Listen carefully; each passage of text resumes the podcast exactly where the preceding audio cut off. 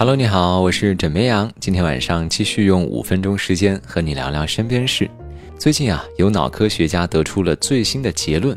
他说呢，人的大脑要到三十岁才算真正的发育完成。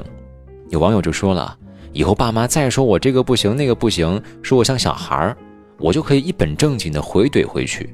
我本来就是个宝宝嘛。但是呢，也有网友回复了一句很扎心的话：虽然你的脑子是宝宝。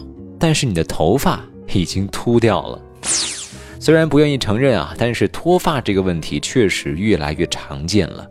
日前呢，电商零售平台的数据显示，每两秒钟就有一顶假发被买走，而秃已经成为了全世界共同的难题。所以今晚呢，想问各位一个问题：你的头发还好吗？根据中国脱发人群调查数据显示啊，我国脱发人群约两亿。九成不治，不会好转。男性脱发人数约一点三亿，我国男性啊脱发率近百分之二十，其中二十岁到四十岁的男士是脱发主力军，三十岁左右发展最快，比上一代人的脱发年龄提前了二十年。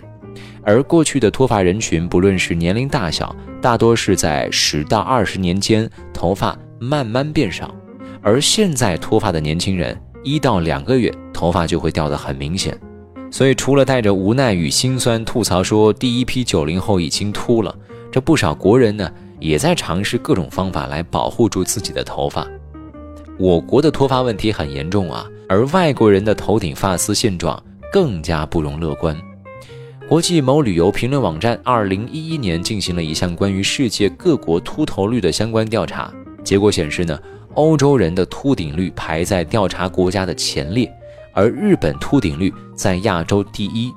其中呢，欧洲是男人秃头的重灾区，排第一的是捷克啊，他们那儿的平均秃头率是百分之四十二点七九，而第二名到第五名分别是西班牙、德国、法国和英国。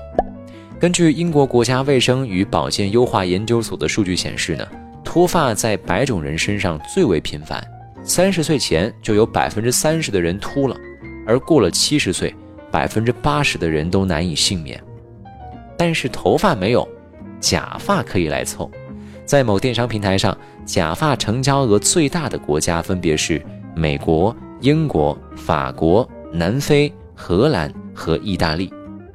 像之前我们还说了啊，在非洲能够买到中国的假发，都会觉得非常的骄傲。其实脱发呢是有很多因素共同导致的，主要呢是分成两类，一类呢是生理性脱发，像小孩的枕秃、产后脱发、老年性脱发以及季节性脱发，这些都属于正常生理现象。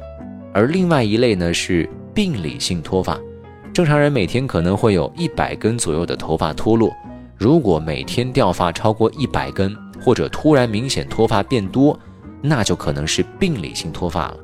而生活中某些不良的生活习惯呢，更是会加速头发掉落，比如说压力大或者熬夜、吃高油脂的食物、频繁的烫染头发等等等等。那有什么办法可以拯救头顶危机吗？专家呢给了一些建议啊。首先是饮食方面要吃的杂一些，像牛肉、猪肉、鱼、豆类、海带、肝脏以及各类果蔬，对头发都是有益的。其次就是洗头。像我知道啊，身边很多人每天洗一次头，这个有些太频繁了，一定要根据情况来。